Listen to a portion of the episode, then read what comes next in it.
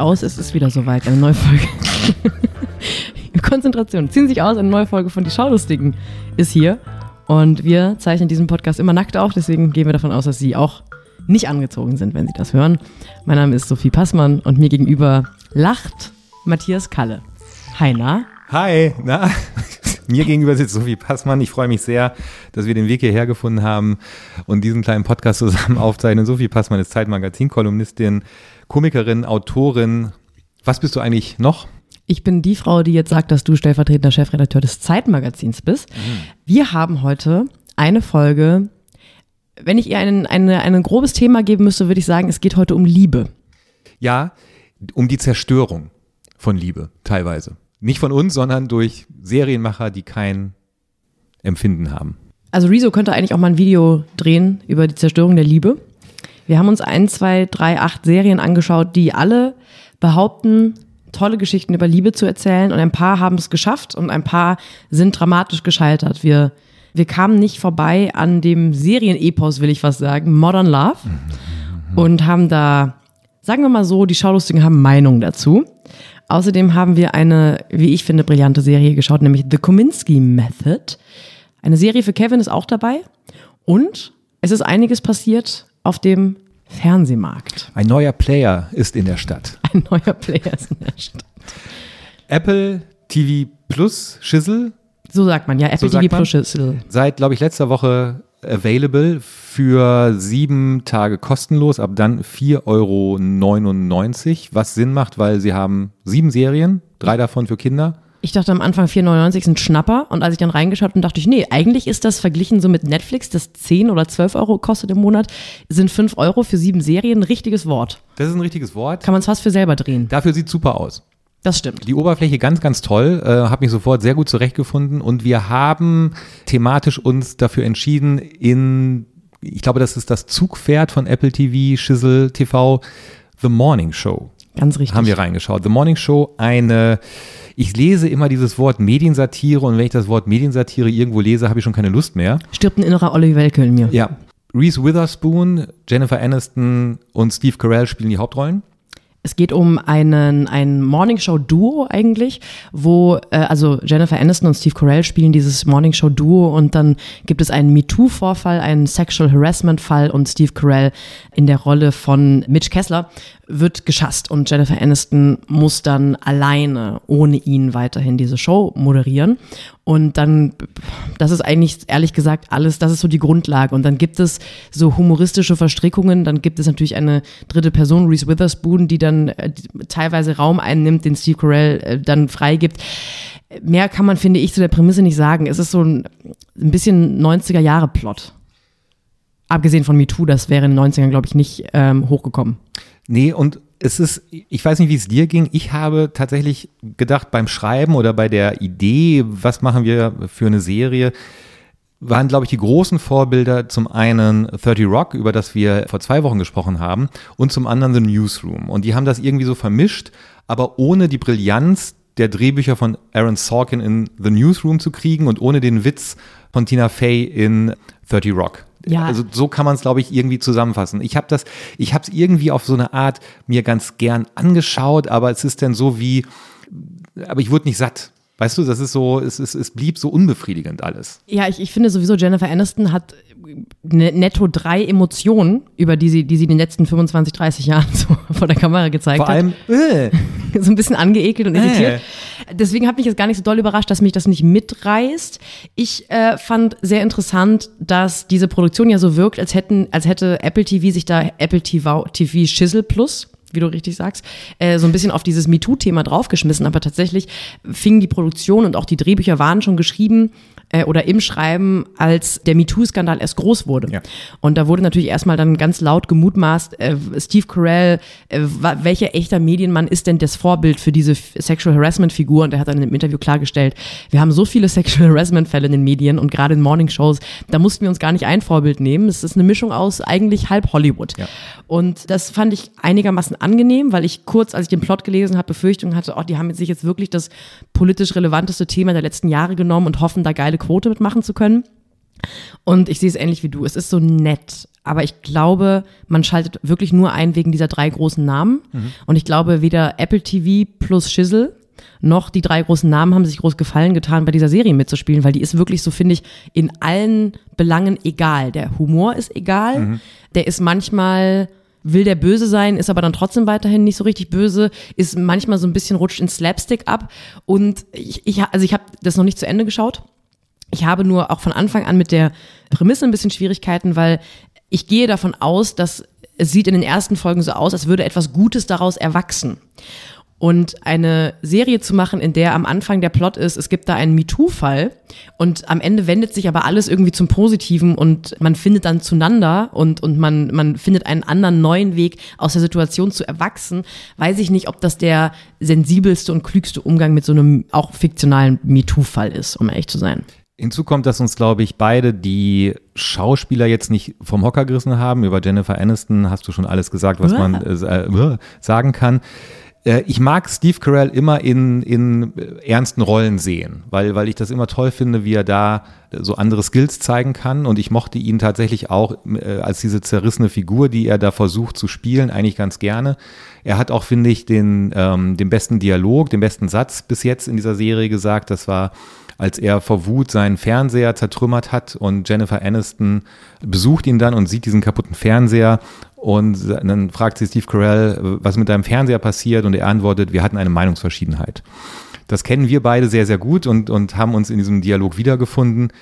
Und Billy Crudup spielt eine Alec Baldwin-artige Figur, nämlich den Senderchef, der mit neuen Ideen ankommt, aber er macht das natürlich nur Viertel so lustig, wie Alec Baldwin das in 30 Rock macht. Also alles in allem, ich, ich verstehe den, den Ehrgeiz, den Apple Schissel TV Plus äh, versucht hat, aber vielleicht müssen sie doch noch ein bisschen üben. Also diese 6 Milliarden Euro, äh, von denen es heißt, dass Apple TV Schissel Plus das in die Hand genommen hat, um diesen Streaming-Dienst aufzubauen, habe ich jetzt noch nicht gesehen. Ich habe sogar den Eindruck, dass diese 6 Milliarden am Ende, da werden die dick mit Plus rausgehen, weil eigentlich könnte man auch sagen, The Morning Show ist einfach die längste Apple-Werbung der ganzen Welt. Also äh, ständig haben alle AirPods drin und haben Apple TVs und ähm, alle sitzen an MacBooks und an, an Macs und äh, das ist sehr unsubtil. Es gibt eine Szene, eine vier Sekunden Szene, wo gleichzeitig neun Apple-Produkte gezeigt werden. Und so viele Apple-Produkte, da muss man selbst in Prenzlauer Berg in jedem Café mal kurz, so viele Apple-Produkte findet man nicht mal da. Also das fand ich ähm, eigentlich wirkt es dann zwischendurch so, als hätten sie einfach irgendeine Serie produziert, um mal ein paar geile Apple-Produkte in die Kamera zu halten. Das hätte man deutlich eleganter lösen können, weil dass es von Apple ist, haben wir alle verstanden, weil Apple das buchstäblich erste Wort ist, wenn man Apple TV sagt. Vielleicht müssen sie aber auch ein bisschen Geld verdienen, weil was wir wissen und wir werden es weiter beobachten, ist, dass es wohl noch ein Kriegsepos geben soll, was Tom Hanks und Steven Spielberg produzieren was wohl angeblich 250 Millionen Dollar kosten soll. Und da musst du, glaube ich, schon mal ein paar AirPods äh, in die Kamera halten, damit das Geld da wieder reinkommt. Aber hoffentlich ist es so ein 1800er Epos und alle haben aus Versehen so AirPods drin. Aber wir sind ein fairer Podcast, wie Sie wissen. Wir äh, teilweise, teilweise, wir ähm, werden immer mal wieder reinschauen, weil ähm, bei diesen sieben Serien kann es ja nicht bleiben. Wahrscheinlich wird es aber auch nicht bei 4,99 bleiben. Und deshalb schauen wir immer mal wieder rein. Vielleicht gibt es ja doch das eine oder andere, was uns überrascht. Und dann werden wir davon auch erzählen. Abgesehen davon, Sie hören uns am Freitag. Am Dienstag ist in den USA Disney Schissel Plus gestartet. Bei uns allerdings erst im Frühjahr. Ich bin sehr aufgeregt. Warum? Weil ich endlich mal wieder einen neuen Streaming-Anbieter möchte. Ich habe das Gefühl, Prime Netflix, Maxdome, Join und Apple TV Chisel Plus reichen mir nicht, weil ich schon langfristig an den Punkt kommen möchte, dass ich einen höheren dreistelligen Betrag bezahle im ja. Monat, um Serien gucken zu können. Immer noch mit der Illusion, dass man ja wahnsinnig viel Geld spart. Entgegen der guten alten Zeit, als man noch zur Videothek gehen musste. Oder ins Kino. Wenn man da vorbeiläuft und denkt, wie bitte, sieben Euro für drei DVDs, das ist ja wohl eine absolute Frechheit. Ja. Das heißt, ich freue mich da sehr drauf, ja. weil ich auch gerne einfach mal dann einen Samstagabend vor Disney Plus verbringen möchte und mich nicht entscheiden kann, was für einen Film ich gucke, weil das haben sie ja. Sie haben ja schon angekündigt, dass sie gute Serien und Filme haben. 500 Filme, 7500 Serienepisoden. Das ist das, was Disney gerade kommuniziert. Ich habe Burnout jetzt schon. Am 31. März ist es soweit. Was der Spaß kostet, wissen wir noch nicht. Was ist eigentlich mit Streaming-Sonderurlaub? Warum kriegt nicht jeder Arbeitnehmer und jede Arbeitnehmerin mal so, sagen wir mal, vier Tage im Osten fünf, äh, wenn ein neuer Streaming-Anbieter kommt? Dass man so, sich ja mal so einarbeiten kann. So wie wir beide. Genau. Kleiner Tipp von uns, machen Sie einen Fernsehpodcast, dann kriegen Sie Burnout und keine Freitage. Ja.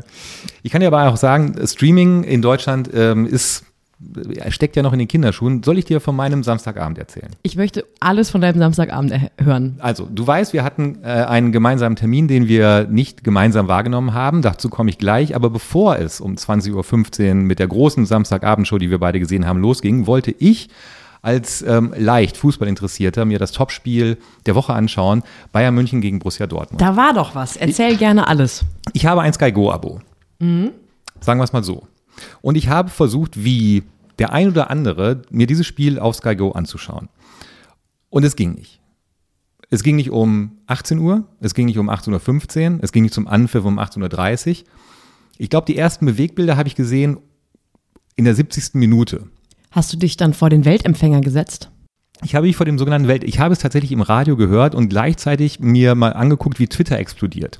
Von Leuten, denen es genauso ging, weil angeblich Sky Go komplett down war. Also jedenfalls, wenn man den Twitter-Leuten und dem Hashtag Sky Go Glauben schenken kann, sind die Leute wirklich schier ausgeflippt.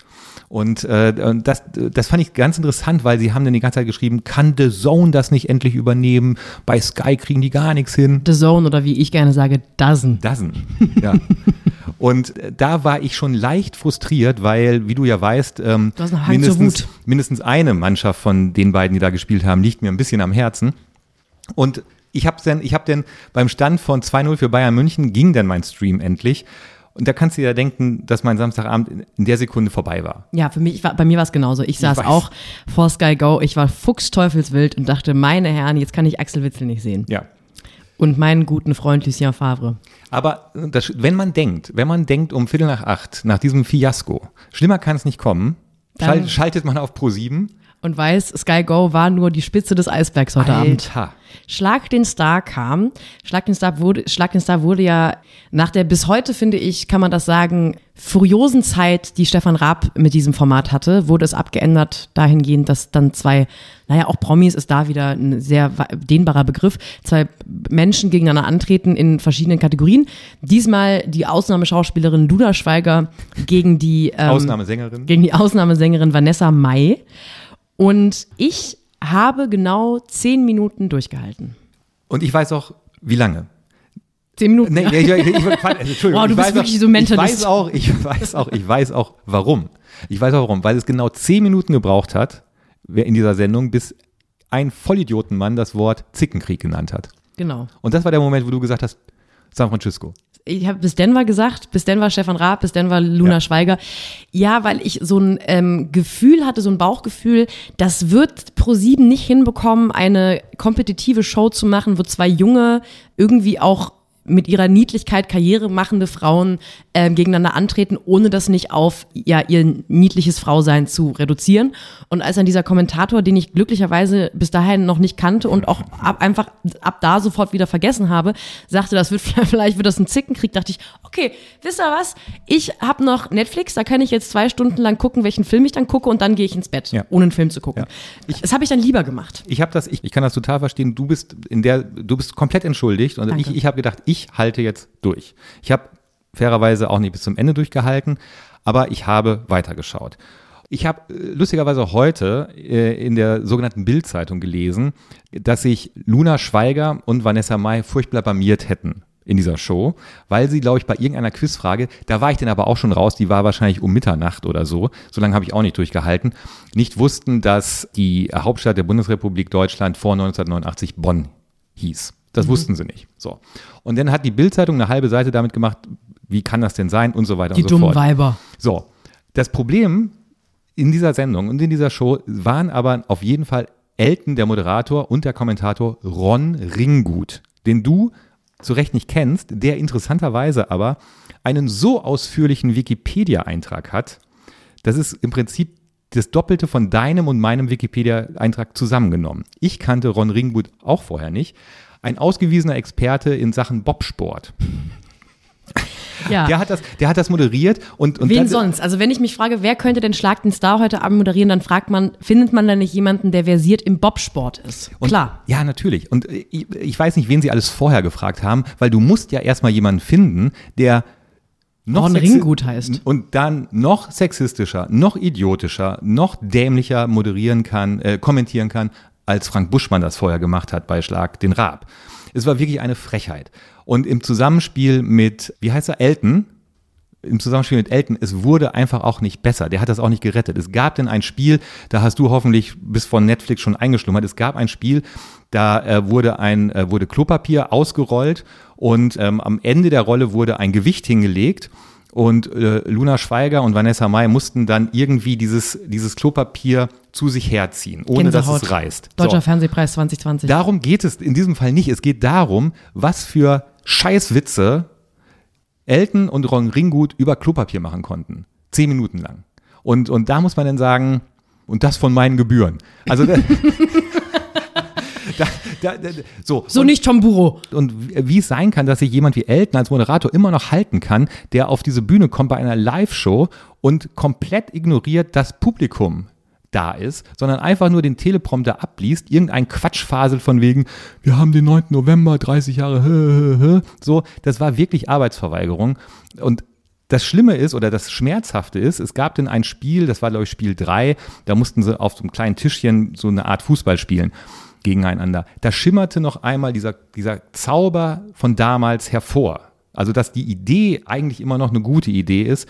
Und das war dann doppelt traurig, weil ich so dachte, ja, genau, dafür hat man vor zehn Jahren sich mal die Nächte um die Ohren geschlagen, um sich äh, anzuschauen, wie erwachsene Menschen so ein Spiel spielen. Aber nicht mit dieser Moderation, nicht mit diesem Kommentator. Es war einfach nur wirklich sehr, sehr, sehr jämmerlich. Ja, ich finde auch, ich finde auch schade, dass äh, es dann so eine Häme gab, die sich gegen Luna Schweiger und Vanessa Mai gerichtet hat. Völlig zu Unrecht. Weil, ja, Mai, die sind halt auch einfach jung und natürlich ist es ärgerlich, wenn man die ehemalige Bundeshauptstadt nicht kennt, aber ich finde, ich bin immer großer Fan von nach oben treten und nicht nach unten. Und in dem speziellen Fall sollte man sich vielleicht eher wirklich echauffieren über auch die Leute, die in Autorenräumen saßen, mehrere Tage, Wochen nehme ich an, und die Idee hatten, naja, bei zwei jungen Frauen, die sollen mal schön Markenlabels raten. Unfassbar. Da hat, da hat allerdings Vanessa Mai eigentlich ganz cool reagiert, als sie gesagt hat, na, das habt ihr ja schön für uns zusammengestellt. Ja. So. Abgesehen davon, dass Vanessa May keine Modemarke kannte, sondern alle Punkte, glaube ich, da Luna Schweiger gemacht hat. Aber du hast vollkommen recht, man kann den das überhaupt nicht ankreiden, aber man kann Elton und Ron Ringgut ankreiden, dass der eine nicht moderieren kann und der andere nicht kommentieren kann. Das Ja. ist der eigentliche Skandal. Zusammenfassend kann man sagen, hate the player, hate the game. Yes.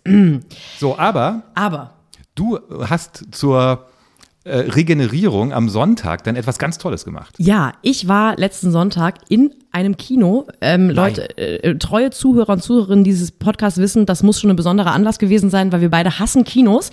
Tatsächlich wird in ausgewählten Kinos in größeren Städten im Moment eine Aufzeichnung des Theaterstücks von Fleabag endlich reden wir mal wieder über Fleabag, es dauert nicht lange, ähm, gezeigt. Also äh, Phoebe Waller-Bridge hat ja Fleabag über mehrere Saison, Saison, gespielt in einem Londoner Theater und eine Aufzeichnung davon wurde eben übertragen.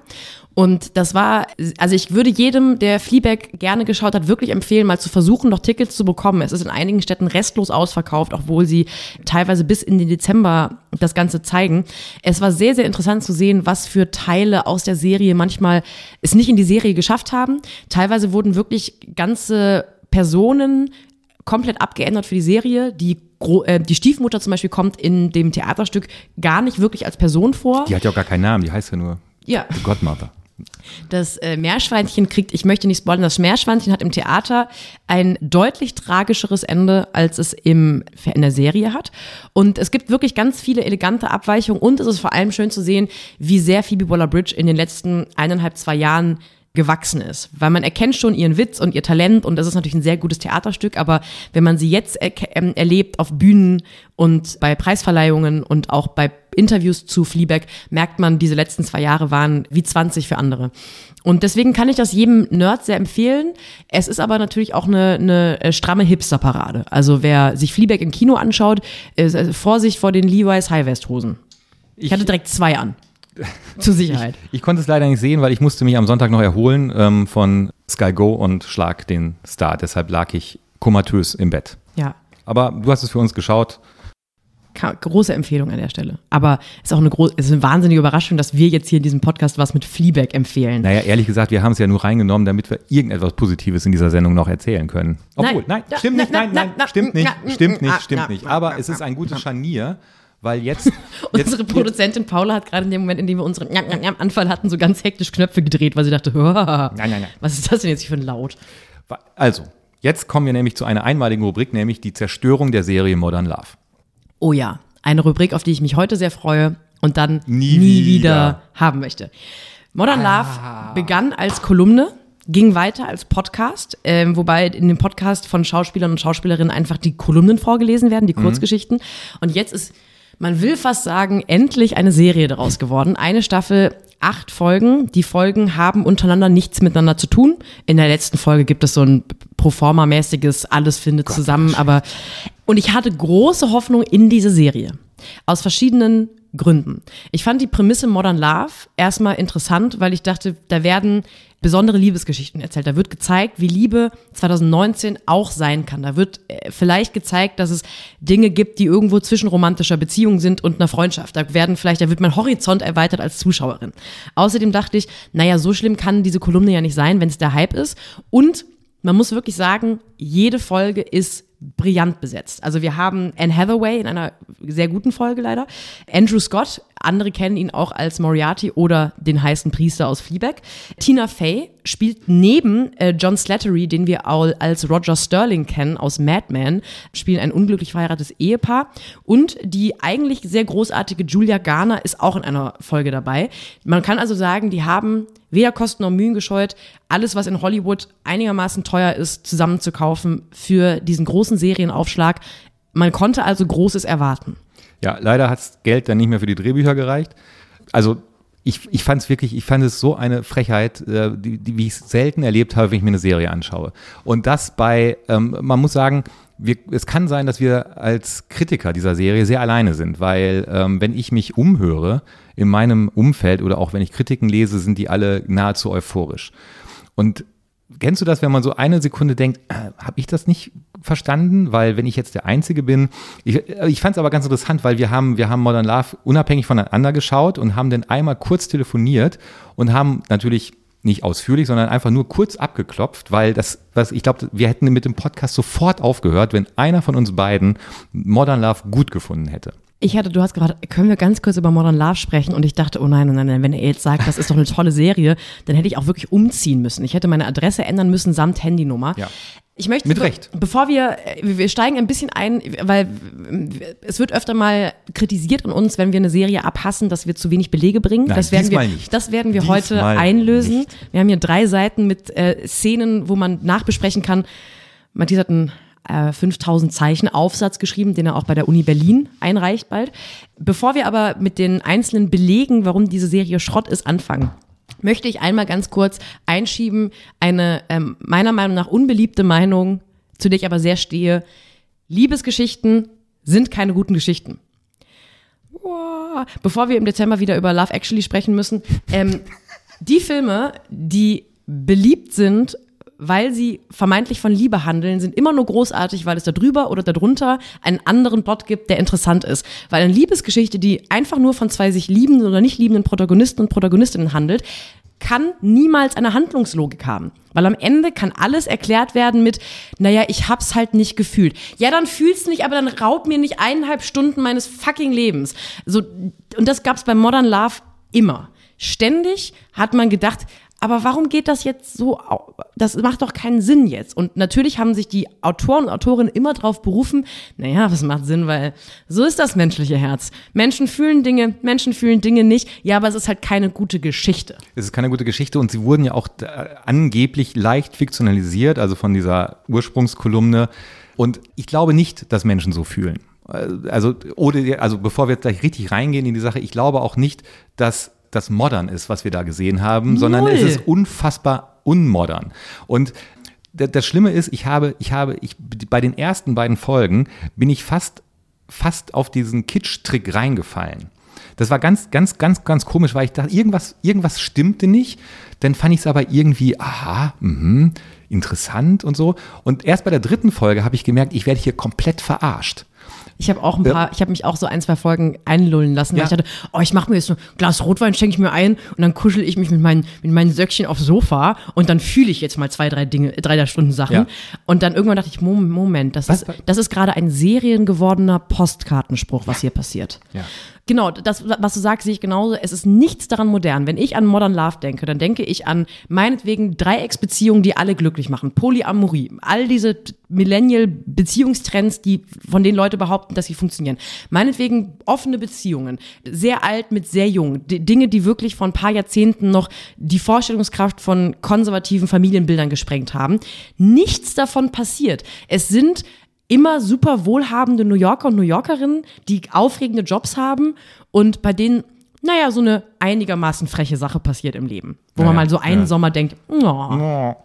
Aber, apropos, liebe Serienmacherinnen und Serienmacher, nicht mehr in New York drehen. Ich ertrage es nicht mehr. Ich will es nicht mehr sehen diese scheiß Lofts, in denen die Leute wohnen, in ihren überkandidelten Wohnungen, diese Brooklyn Bridge im Hintergrund, Greenwich Village, Williamsburg abfilmen, lasst es bleiben. Ich ertrage es nicht mehr. Noch ein Spaziergang das, im Central Park und ah, Matthias Kalle wandert aus. Ich wandere aus und zwar nach New York. Ich, ich ertrage es wirklich nicht mehr. Ich habe das alles bei Woody Allen schöner, besser, klüger gesehen als das, was ihr mir hier präsentieren wollt. Geht nach Chicago, geht von mir aus nach Los Angeles, aber nicht, filmt nicht mehr New York ab, nicht mehr dieses scheiß kitschige Postcard New York. Ich habe wirklich die Schnauze voll. Wir fordern ein New York-Embargo für ja, mindestens zehn wirklich, Jahre. Es ist wirklich, und, und, und diese, diese Jobs, die die Leute, kein Mensch hat diese Jobs, kein Mensch hat diese Wohnungen, kein Mensch hat, das ist, diese Klamotten. Doch, du hast die Handtasche von Anne Hathaway, aber da kommen wir gleich nochmal zu. Aber, aber es ist wirklich, und wo ich schon den Namen schon gesagt habe, es, das, es wirkt wie ein langer, langer Episodenfilm, den Woody Allen vor 30 Jahren witziger gedreht hätte. Ja. So. Und, und, und, und das reicht einfach 2019 einfach nicht. Stich, Stichwort unmodern, noch ganz kurz. Zweite Folge. Zweite Folge, ähm, äh, die großartige Christine Kiener spielt eine Journalistin, die äh, den Erfinder einer Dating-App interviewt. Und der erzählt ihr dann irgendwann seine Liebesgeschichte, die total langweilig ist. So, und dann erzählt sie ihm ihre Liebesgeschichte, die nicht nur total langweilig ist, sondern auch so unfucking unlogisch. Obwohl in dieser Serie der wirklich ganz toll gealterte Andy Garcia mitspielt, ist die Geschichte folgende. Äh, Catherine Keener und Andy Garcia treffen sich irgendwann. Es muss nach meiner Rechnung 2003, 2004 gewesen sein. Sie verknallen sich ineinander, sie lebt in Paris, schenkt ihm das Buch Anna Karenina und schreibt ihre Pariser Adresse in dieses Buch, damit er sie besuchen kommt. Er besucht sie nie. Nach 15 Jahren treffen sie sich wieder und er sagt zu ihr, mir wurde das Buch geklaut. So, Niemand klaut Anna Karenina. Niemand klaut Anna Karenina, Punkt 1. Punkt 2. Catherine Keener ist eine amerikanische Journalistin, die in Paris wohnt. 2003 gab es schon Google. 2003 hätte man schon in irgendeiner Redaktion anrufen können und sagen können, entschuldigen Sie, wo wohnt diese Frau? Haben Sie eine E-Mail-Adresse? Irgendetwas. Dass mir ein Buch geklaut wird, wo eine Adresse drin steht und deshalb habe ich jemanden nicht wiedergefunden, in den ich angeblich verliebt bin.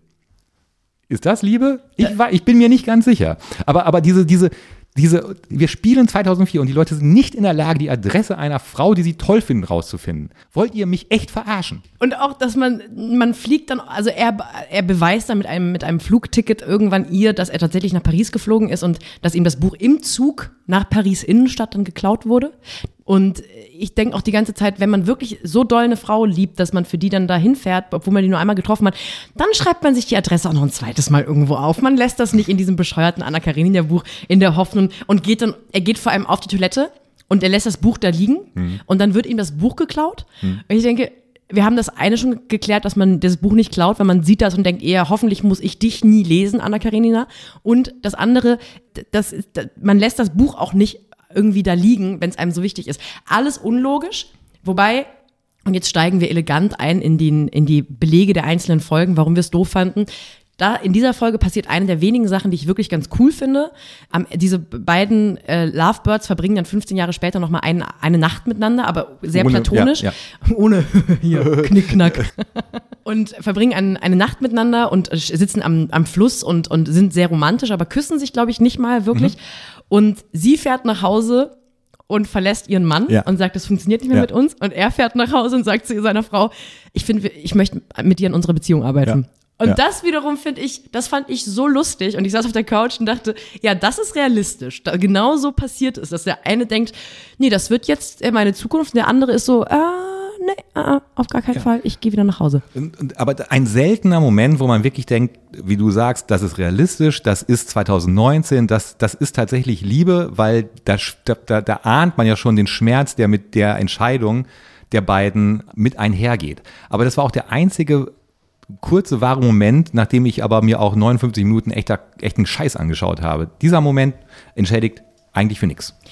Lass uns zu der, zur Folge mit Anne Hathaway kommen. Anne Hathaway, ich finde sie sowieso eine großartige Schauspielerin, die zu Unrecht immer noch so ein bisschen in diese Schmuddel-Romcom-Ecke manchmal gedrängt wird, weil sie halt mit Der Teufel trägt Prada einen Riesenerfolg hatte und 30 über Nacht. Nee, das, Entschuldigung, verwechsel ich mit der anderen. Jennifer Garner. Ja, äh, äh, schneiden wir raus. Aber ich verwechsel nicht. ja, das bleibt äh, drin. Ja. ja. Aber ich finde sie eine fantastische Schauspielerin, spätestens seit äh, Les Miserables. Und sie spielt eine ähm, Frau mit einer bipolaren Störung. Und das Lustige an dieser Folge war, dass ich die ersten 15 Minuten null geschnallt habe, worauf diese Folge hinaus will, weil die am Anfang halt gut drauf war und man hat gemerkt, irgendwie hat die so einen leichten Schaden offensichtlich und tanzt so durch den Supermarkt und Leute tanzen so Musical-Dinge mit ihr zusammen. Und ich dachte, ah, ist das jetzt die Musical-Folge? Und dann irgendwann wird klar, als sie sich depressiv ins Bett legt, dass sie eine, dass sie eine bipolare Störung hat. Äh, das fand ich sehr, sehr, sehr, sehr gut gespielt. Und ich saß auf dem Sofa und habe das eine oder andere Tränchen verdrückt, weil ich das irgendwie eine rührende Darstellung fand. Aber diese Folge hat nichts mit Liebe zu tun nichts, überhaupt nichts. Also sie versucht einen Mann zu daten, der sehr nett ist, den sie, als sie in der manischen Phase ist, irgendwie anflirtet und das irgendwie wird auch, glaube ich, realistisch dargestellt, wie manische Menschen durch die Welt rennen und Handynummern verteilen, als wären Smarties. Und äh, immer wenn sie Dates mit ihm verabredet, ist sie wieder in einer depressiven Phase. Und das soll so diese Pseudo-Liebesgeschichte sein. Am Ende klappt es natürlich nicht, weil sie ihm nie sagen kann, ich bin übrigens bipolar und deswegen verhalte ich mich, wie ich mich verhalte. Und ich warte die ganze Zeit auf den Moment, wo der Titel der Serie eingelöst wird, Modern Love. Am Ende handelt es einfach davon, dass es cool wäre, wenn man Leuten in seinem Umfeld erklärt, dass man eine psychische Krankheit hat. Ja, wäre eine gute Idee, sollte man machen. Aber es hat nichts mit Liebe zu tun gehabt. Nein. Am Ende freundet sie sich mit jemandem an und merkt, ja, Freundschaft ist ganz schön cool. Ja. Und das ist die intellektuelle Prämisse dieser Serie. Ja. Das hat mich so wütend gemacht. Aber Anne Hathaway, sehr sehenswert. Gute Handtasche hatte sie auch. Ja, die fand ich, die Handtasche fand ich auch am besten. Also das ist, Sie merken, ähm, dass wir, dass wir verzweifelt nach irgendetwas Gutem suchen. Die Performance von Anne Hathaway gehört dazu. Die letzte, die letzten 30 Sekunden der zweiten Folge gehören dazu. Das war es aber auch schon. Ansonsten erstickt diese gesamte Staffel, diese acht Folgen in so Sätzen wie, ich, ich darf mal zitieren, Sehr nicht, dass, dass, dass man denkt, ich hätte jemals diesen, diesen Satz gesagt in der Liebe gibt es kein Verstecken. Das ist so ein Satz, der wird einem da um die Ohren gehauen. Und da muss man auch sagen, wenn es irgendwo Verstecken gibt, dann in der Liebe. Habt ihr sie noch alle? Alle verstecken sich die ganze Zeit pausenlos vor allem. In der Liebe gibt es kein Verstecken. Furchtbar. So, es ist ein furchtbarer Satz, genauso wie diese ganzen rumgedrechselt. Es gibt zum Beispiel die von dir schon angesprochen, ja eigentlich tolle Julia Garner, muss in einer Folge eine, eine Frau mit einem ziemlichen Vaterkomplex spielen, die ihren Mitte 50-jährigen Chef äh, verfallen ist, aber auf eine andere Art verfallen ist. Und sie äh, interpretiert diese, diese Beziehung als eine Vaterbeziehung, die sie nie hatte. Sie kuschelt mit ihm rum und sie äh, lässt sich von ihm vorlesen und es ist alles irgendwie, man mag da aber auch nicht so gerne zuschauen einfach. Man mag da nicht so gerne zuschauen und natürlich interpretiert dieser Mann das dann irgendwann anders und nach Wochen versucht er sie zu küssen und Jennifer, äh, Jennifer Garner sage ich schon, Julia Garner, Julia Garner flippt total aus und erklärt ihm dann, ich wollte doch nur, dass du mein Vater bist und so. Es ist, und es ist alles so, so behämmert und so blöd, dass, dass, dass man beim Zuschauen wirklich äh, Schmerzen hat. Ich fand auch diese Folge mit äh, Julia Garner und äh, also diesem, diesem diese Vaterkomplex-Folge nenne ich sie mal, die ist für mich stellvertretend für das gesamte erzählerische Problem in der Serie. Das ist in meinen Augen so ein so ein, so ein linksliberaler Journalismusreflex, gerade in, in den in Magazinen in den Staaten, gerade in so New Yorker Magazinen, dass man erstmal jede Seite spannend findet und erstmal alles richtig findet interessant. Und diese Folge mit, dem, mit der Vaterkomplexfrau, die hätte total gewonnen, wenn sich die Erzählperspektive entschieden hätte, mhm. wen von beiden sie scheiße findet. Ja. Findet sie jetzt den 50-jährigen creepy Typen scheiße, der eine Angestellte äh, ins Bett kriegen möchte, indem er Risotto kocht, obwohl sie, keine Ahnung, 30 Jahre jünger ist oder so? Oder findet man diese tatsächlich auch sehr narzisstische Frau mit Vaterkomplex völlig abgefahren, weil sie wissentlich über Monate diesen Mann ausnutzt, weil kein, sie ist nicht so naiv, dass sie nicht checkt, dass dieser Mann mit ihr ins Bett möchte. Und hätte man sich entschieden, einfach eine von beiden Positionen zu erzählen, dann hätte das irgendwie gerettet werden können. Und es gab einen Moment, weil ich möchte auch signalisieren, ich habe jeder Folge aufs Neue wieder eine Chance gegeben, weil ich irgendwie gehofft habe, dass da was Gutes passiert. Du bist so ein guter Mensch, Sophie. Am Ende dieser Folge gibt es eine Situation, also ich spoiler jetzt diese Folge, wenn Sie es noch gucken wollen. Wir müssen wollen. das alles spoilern, damit die Leute das nicht gucken. Liebe geht gut aus am Ende, Liebe geht manchmal schlecht aus am Ende. Es gibt dann am Ende eine Situation, wo dieser Mann ist sehr unglücklich verliebt in sie und legt deswegen ein Sabbatical ein, damit er sie ein halbes Jahr nicht sehen muss oder ein Jahr. Und dann führen sie ein Gespräch und er in, im letzten Gespräch hat erkannt, dass sie diesen Vaterkomplex hat und will ihr ein Geschenk machen und sagt ihr all diese Sachen, die er glaubt, dass sie die mal hören muss, weil sie nie einen Vater hatte. Also eigentlich irgendwie sehr rührend und, und sehr aufopfernd und, und sehr liebend. Sagt, sie so, sagt er so, du bist eine wunderbare junge Frau und du wirst ganz Tolles erreichen. Jada, jada, jada. Mhm. Dann geht er weg und es gibt so ein Close-up von ihrem Gesicht ja. und es gibt so einen, auch einen wahnsinnig kitschigen ja. inneren Monolog, wo sie sagt, in diesem Moment sind Dinge in mir repariert worden, von denen ich nie dachte, dass sie jemals wieder ganz gehen würden. Und dann rennt sie ihm hinterher und sagt, wait. Und dann stopp. Und da dachte ich, geil. Ja. Wenn das jetzt so endet, dass sie einfach nur diesen einen Satz brauchte, dann ist diese Figur wenigstens konsequent banal mhm. erzählt, mhm. weil dann würde es passen in dieses unerträglich naive, ach, wir machen jetzt das achte Sonntagsdate, aber du willst mich küssen? Oh wow, damit habe ich gar nicht gerechnet. Das wäre passend gewesen. In der allerletzten Folge leider so, ja. wird aufgeklärt, ja. dass sie natürlich nicht mit ihm Nein. angefangen hat, eine Beziehung zu führen, sondern irgendeinen so einen jungen Kerl hat. Was auch völlig in Ordnung ist, gut für sie. Aber das wäre für mich eine Möglichkeit gewesen, dieser Modern Love-Prämisse irgendwas Kluges zu geben. Ja. Ich war so sauer auf alle. Auf ihn, auf sie, auf die Autoren, auf die Handtasche von Anne Hathaway. Ich hatte so einen Hals. Mit Recht. Und wenn Sie uns jetzt nicht glauben, was sein kann, dann müssen Sie selber fühlen, ähm, was alles schiefgegangen ist bei dieser Serie. Gucken Sie es von mir aus an.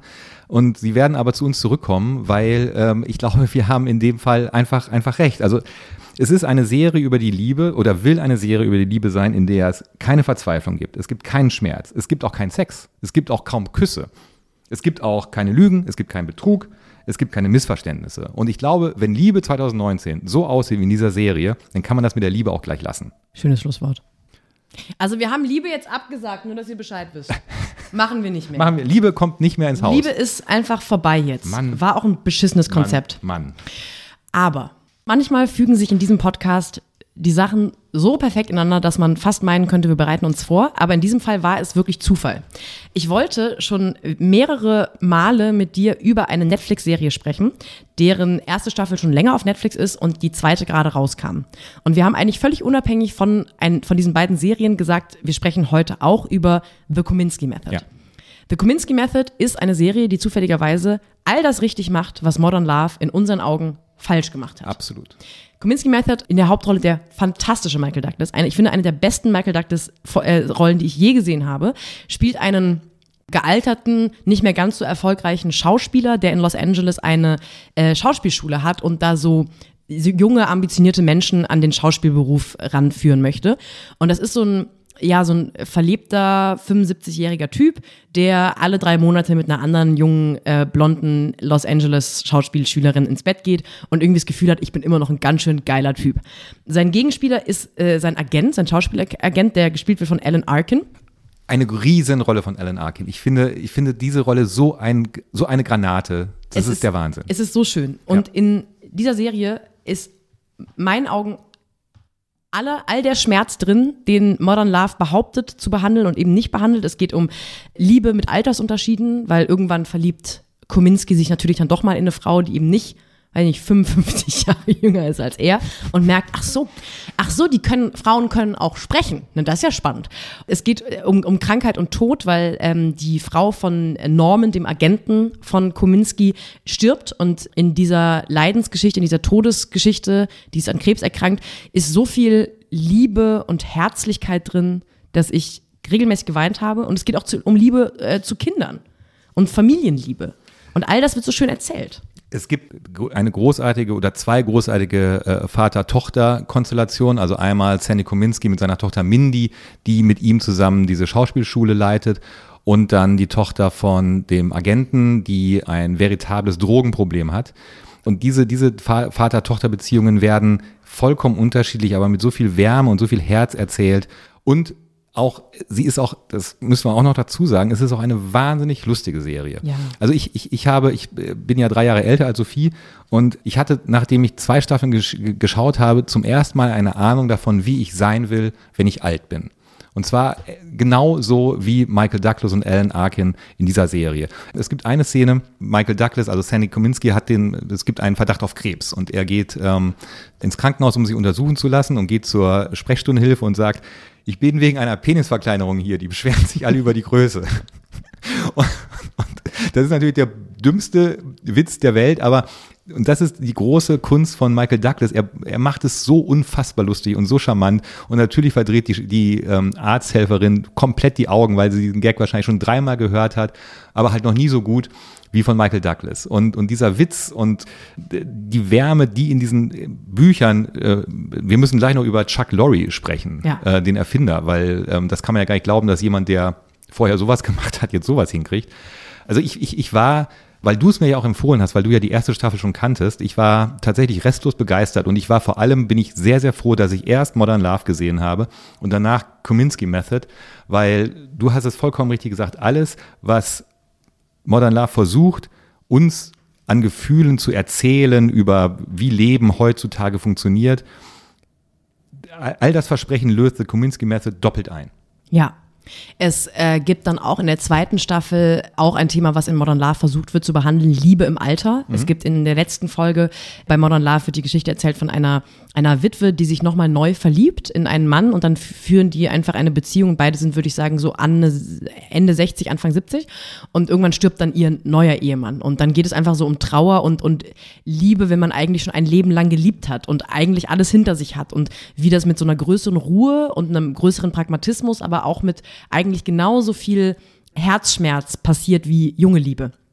Und auch das gerade in der zweiten Staffel verliebt nämlich Norman nach dem Tod seiner Frau sich neu wieder in eine alte Freundin. Und das ist so herzerwärmend und teilweise auch so traurig. Und ich habe auch lange darüber nachgedacht, warum, also wir lassen uns ja oft hier in diesem Podcast aus über unsympathische Protagonisten und Protagonistinnen, warum man denen nicht zuschauen mhm. möchte. Und eigentlich ist Sandy Kominski von vorne bis hinten irgendwie unerträglich. Der nutzt jung, die Träume von jungen Leuten in Los Angeles aus, um den Schauspiel zu verkaufen. Der ist zynisch, der geht mit seinen Schauspielschülerinnen ins Bett, der ist kein besonders großartiger Vater. Man weiß, dass der sehr unglücklich geschieden ist und irgendwie auch kein gutes Verhältnis zu seiner Ex-Frau hat. All diese Dinge sorgen dafür, dass er eigentlich unsympathisch wird. Und sie machen aber eine Sache, die der Produzent Chuck Lorre auch in anderen Serien schon gemacht hat, über die wir gleich vielleicht noch kurz sprechen.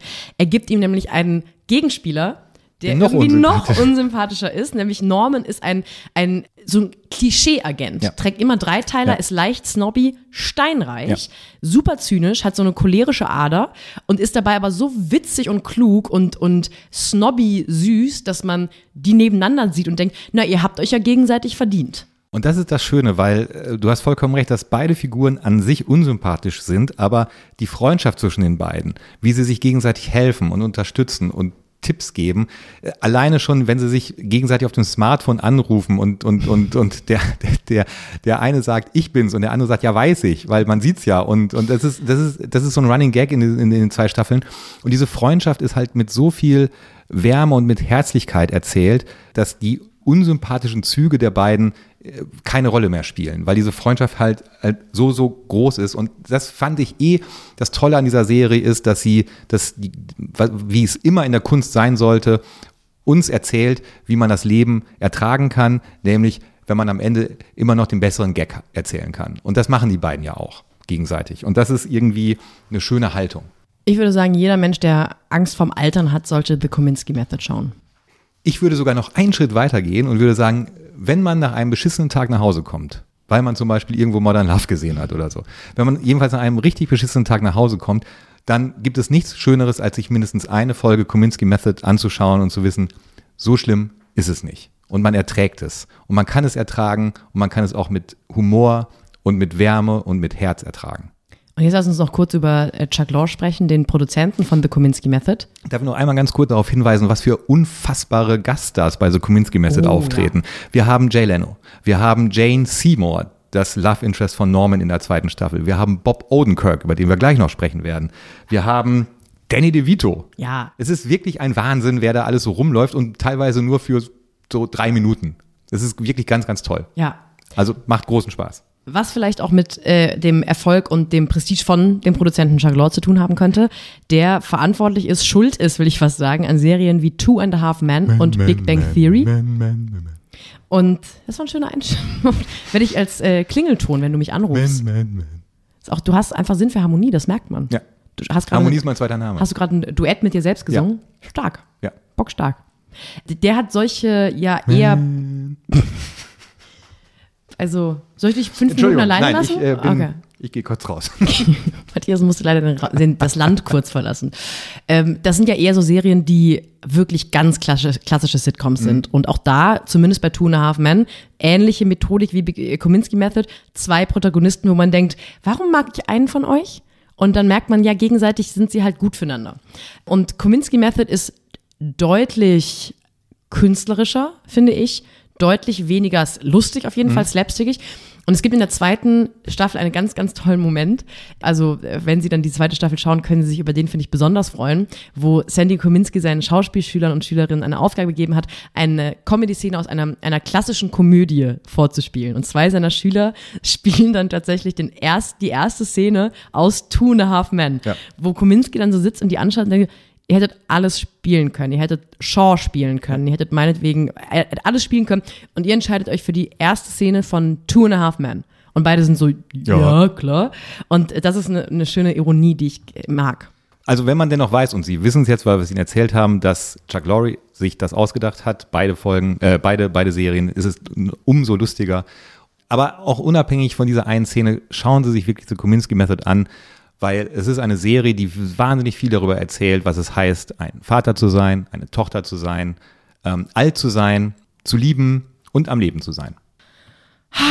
Und ich werde jetzt mal mich nach diesem, äh, nach di- diesen letzten liebevollen 20 Minuten mal strecken und recken, weil ich jetzt einen Trommelwirbel, glaube ich, für dich vorbereitet habe.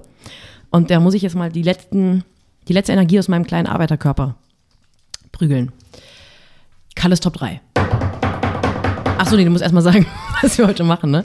Wir bleiben thematisch im Bereich Buddy-Movies, weil für uns Kominsky Method natürlich ein klassisches Buddy-Movie ist, also auf Serienformat. Und deshalb habe ich mir Gedanken gemacht über die drei besten Buddy-Movies. Ich mache mal einen Trommelwirbel jetzt. Ja, bitte.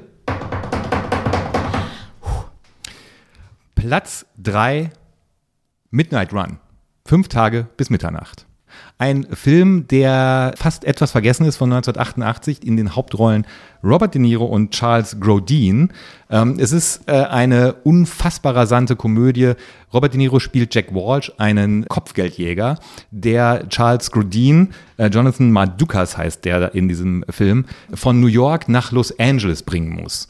Und äh, weil Jonathan Madukas muss aussagen gegen einen Mafiaboss ist auf Kaution frei und deshalb muss er von Jack Walsh wieder nach Los Angeles gebracht werden. Das FBI hat auch großes Interesse und deshalb gibt es, müssen sie nicht nur heile von New York nach Los Angeles kommen, sondern auch vom FBI und vor der Mafia fliehen.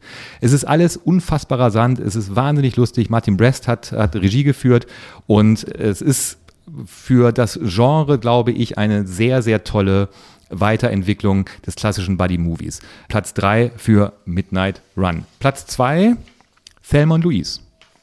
Thelma und Louise, klassisches Buddy-Movie, wo zwei großartige Schauspielerinnen die Hauptrolle spielen. Eigentlich schon ein Klassiker. Ich glaube, es war auch der Film, wo Brad Pitt seine erste relativ große Rolle hat als 20-Jähriger. Muss ich nicht zu, so viel zu sagen. Äh, Thelma und Louise, zwei sehr frustrierte Frauen, die mit ihrem Leben sehr unzufrieden sind, wollen ein Wochenende ordentlich einen drauf machen fahren mit dem Auto los und es geht nicht gut aus, weil sich natürlich Männer mehr als schäbig verhalten, wird einer dieser Männer umgebracht. Äh, auf und Louise fliehen dann äh, vor der Polizei, vor einem furchtbar sexistische, sexistischen Lkw-Fahrer, den, den sie immer wieder begegnen. Und ähm, wenn Sie das Ende nicht kennen, ein ikonisches Ende, schauen Sie sich diesen Film an. Es lohnt sich auf jeden Fall auch. Platz 1 der besten Buddy-Movies, Die Glücksritter. Ein großartiger Film aus dem Jahr 1983 von John Landis. Die Hauptrollen spielen Eddie Murphy und äh, Dan Aykroyd. Die Geschichte ist, dass Dan Aykroyd einen unfassbar reichen Börsenmakler spielt, der der Geschäftsführer ist für, ein, für zwei noch reichere Brüder. Und Eddie Murphy spielt einen kleinen Gauner, dem im Leben nicht so richtig gelungen ist. Und diese beiden zynischen Brüder hacken einen Plan aus, eine Wette. Sie wetten, ob es möglich ist, die Rollen zu vertauschen zwischen Dan Aykroyd und Eddie Murphy. Also würde es ihnen gelingen, aus Eddie Murphy einen wahnsinnig erfolgreichen Börsenmakler zu machen und gleichzeitig Dan Aykroyd in die Gosse zu schicken. Und es gelingt auch tatsächlich, die Rollen werden getauscht, aber Dan Aykroyd und Eddie Murphy kriegen es irgendwie mit, dass es sich um eine Wette handelt, übrigens um einen Dollar. Und schwören Rache, schlagen diese beiden Börsenmogule mit ihren eigenen Mitteln, nämlich an der Wall Street. Dan Aykroyd führt Eddie Murphy an die Wall Street und sagt, das hier ist die letzte Bastion des Kapitalismus in Reinkultur. Als ich diesen Satz mit zwölf hörte, hatte ich dann irgendwie große Kopfschmerzen, weil ich nichts verstanden habe. Aber dieser Film ist ähm, so, so toll, voller Gags. Schauen Sie sich den an. Platz 1, die Glücksritter. Gänsehaut. Ja. Sehr gut. Direkt drei neue Filme auf der Liste. Sehr gut. Und für unsere letzte Rubrik heute habe ich ein leicht schlechtes Gefühl. Wieso? Weil wir uns, wie eigentlich fast jede Folge, um Kevin Kühnert kümmern. Serien für Kevin. Und zwar habe ich ein schlechtes Gefühl, weil wir ja eigentlich immer vor allem über Serien sprechen, die halt zufällig 20 Minuten lang sind, Ja. damit Kevin Kühnert in der Badewanne eine Serie gucken kann. Ja. Sie alle wissen es mittlerweile. Und meistens sind das Serien, die halt auch okay sind und die man so weggucken kann. Und ich habe heute das schlechte Gefühl, dass wir eine ganz fantastische, künstlerisch ganz wertvolle, ganz, ganz besondere Serie al- als so eine Badewannenserie für Kevin Kühnert abtun. Die Rede ist von Undone auf Amazon Prime. Ich gehe auch von äh, Schrumpelhautalarm aus, weil wenn Kevin anfängt, eine Folge zu gucken, die 20 Minuten dauert, dann schaut er sich die restlichen sieben auch an und dann, ja, Wird abgeschrumpelt. dann wird abgeschrumpelt, äh, bis die Schwarte kracht. Aber vielleicht kann es auch dosieren. Ich konnte es nicht. Gebe ich ganz, ganz, ganz ehrlich und offen zu. Ich habe es fast in einem Rausch geschaut. Eine ganz tolle Serie. Es geht um Alma. Alma ist eine Ende 20-jährige Frau, die als Erzieherin arbeitet. Die ist in einer Beziehung und äh, hat eine Schwester, die gerade verlobt ist, äh, sich verlobt hat und sie hat eine Mutter und ihr Vater ist tot. Das sind so erstmal die Sachen, die man über sie weiß. Und sie ist so ein bisschen gelangweilt vom Leben, so ein bisschen hat Angst davor, sich irgendwie äh, häuslich einzurichten mit ihrem Freund, bittet sie in der binden, ersten Folge so, bitte lass uns nie langweilig, zu, lass uns nie langweilig werden und heiraten und so. Und das erstmal auffälligste an dieser Serie ist, dass sie animiert ist. Beziehungsweise nein, nicht animiert, es ist so eine, es ist so eine Cartoon-Ästhetik. Also es ist mit echten Schauspielern in der Vorlage gespielt. Aber das Ganze wird dann eben so in so einem Comic-Stil durchgezogen auch gemacht. Ich habe gegoogelt äh, und recherchiert und dass der Fachausdruck für diese Kunst ist äh, Rotoskopie. Also die Schauspieler haben das gespielt und dann wurde dieses Verfahren draufgelegt. Deshalb sieht es so aus, wie es aussieht und sieht ganz, ganz, ganz toll aus. In der zweiten Folge kommt Alma dann in einen äh, Autounfall und kommt in eine Art, ich möchte gar nicht so viel verraten, in eine Art Paralleluniversum. Sie hängt in so einer Zeitschleife fest, äh, war im Koma und trifft auf einmal auf ihren längst verstorbenen Vater, der ihr sagt, ähm, ich stelle dich, brauche dich in deinem, du hast übernatürliche Fähigkeiten und ich habe diesen Autounfall, ich habe dafür gesorgt, dass der passiert, weil ich brauche deine Hilfe, um wieder, um, um damit gezeigt werden kann, wer mich umgebracht hat Genau, damals. genau. Und in der zweiten Folge leuchtete, leuchtete mir dann auch endlich ein, warum das mit dieser Methode der Rotoskopie gemacht war. Weil ich bei der ersten Folge dachte, ach, diese blöde Animation tatsächlich, dachte ich, die verschenkt gerade so viel popkulturelles Kapital, weil ich diese Person, diese, diese Alma, diese Protagonistin gesehen habe und dachte, eigentlich hat die gerade so eine Sprengkraft wie Fleabag. Also weil die so eine, das ist so eine zynische, aber total interessante, äh, coole, unnahbare Frau und eigentlich will ich die gerade echt sehen. Ich möchte mich mit der echt identifizieren können. Und in der zweiten Folge wird dann diese schon reizende Geschichte ergänzt durch eine so eine übernatürliche Science-Fiction-ish mäßige äh, Sache, was diese Serie so viel wertvoller macht und so interessant und, und rührend und traurig und es ist wie eine Mischung aus Russian Doll, weil es immer wieder diese Zeitschleifen gibt und Fleabag, würde ich sagen. Ja. Und das Ganze halt in einem, in einem äh, unfassbaren äh, Look, äh, wie ich es noch nie gesehen habe. Ähm, trotzdem erkennt man natürlich die Großartigkeit der Schauspieler. Also auch der, der Vater wird auch gespielt, äh, auch gespielt, der Vater wird gespielt von äh, Bob Odenkirk, über, der auch in The Kominsky Method mitspielt und natürlich Better Call Saul ist. Alle Schauspieler sind ganz, ganz toll. Und die, dieser Trick, dieser Rotoskopie funktioniert auch deshalb, weil ich finde, dass die ganze Serie eine unfassbare Poesie hat, um mal dieses blöde Wort zu benutzen. Aber man lässt sich darauf ein, so wie man sich, also ich habe zum Beispiel äh, ähm, große Parallelen zu VOA gesehen. Oh ja, äh, stimmt. Was wir ja sehr geliebt haben. Und, ähm, und auch bei VOA waren ja sehr interessante Traumbilder dabei, in die man sich verlieren konnten. Und um diesen, nicht diesen Abklatsch zu machen, haben sie sich halt für diese Technik entschieden. Und es sieht wirklich fantastisch aus. Und am Ende, ohne zu spoilern, ist man wirklich weggeballert. Ja, also das ist äh, wirklich eine großartige Serie. Es ist, äh, schauen Sie sich wirklich bitte anderen an. Es ist etwas, was ganz schwer zu beschreiben ist, was ich bei Serien immer liebe. Es ist eine Art von Serie, die ich so noch nie gesehen habe. Ja und die mich sehr, sehr glücklich gemacht hat und auch noch macht. Und vielleicht müssen wir irgendwann doch noch mal länger darüber sprechen, über die Großartigkeit von anderen. Aber erstmal so als Serie für Kevin reicht es mir. Ich ja. bin damit glücklich. Ich bin gespannt, ob es eine zweite Staffel geben wird. Ich würde mich sehr, sehr freuen und ich würde mich, oder ich würde mich auch freuen, wenn dieser Stil durchgehalten wird, wenn die Macher von On Done einfach vielleicht ein anderes Motiv mal wählen und mit dieser Großartigkeit, wie sie Geschichten erzählen, einfach weitermachen. Und ähm, ich habe aber auch das Gefühl, wir sind, was On Done angeht, äh, noch nicht am Ende. Und mir fällt gerade auf, dass diese Folge der Schaulustigen zweigeteilt ist. Der Anfang war unfassbar negativ und das Ende ist unfassbar positiv. Ist es nicht immer so im Leben? Nee, eigentlich nee, nicht. Eigentlich nicht. Eigentlich andersrum. Aber ah, mein Gott. Bei manchen. Was will man machen? Das war's. Das war's. Mann. Mensch, wie die Zeit vergeht, wenn man sich amüsiert. Wollen ja. wir uns jetzt manchmal anziehen? Ja, komm. Sie Nico, Bademantel. Er sein, sein äh, Chili Gonzales Gedächtnis-Bademantel an.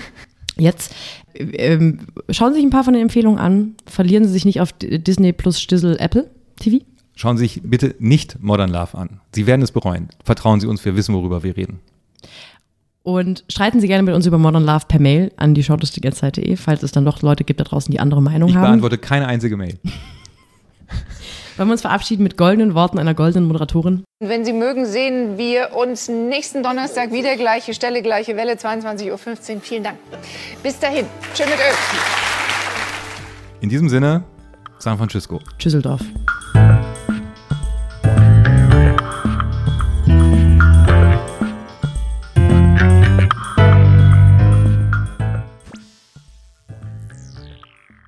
Muss ich mal was verraten. Hm? Ich fand Modern Love so geil. Du, eine Hammer-Serie. Das kannst du ja nicht sagen. Das, das können wir nicht sagen. Wir, wir, können jetzt nicht auf einmal über, so eine, über so eine Kuschelserie was die, Gutes die, sagen. Aber die fünfte Folge, wo die beiden sich am Ende küssen, ich habe so oh, gefallen. Oh Mann. Und ich habe die ganze Zeit gedacht, oh, hoffentlich finden die sich. Ich habe echt an Susi und Strolchi gedacht. Das war so süß. Das ist ganz toll. Mann, Mann, Mann. Ganz, ganz, ich hoffe auf die zweite Staffel. Ey, wollen wir noch los einen Podcast anhören? Ja, voll gerne. Ja, also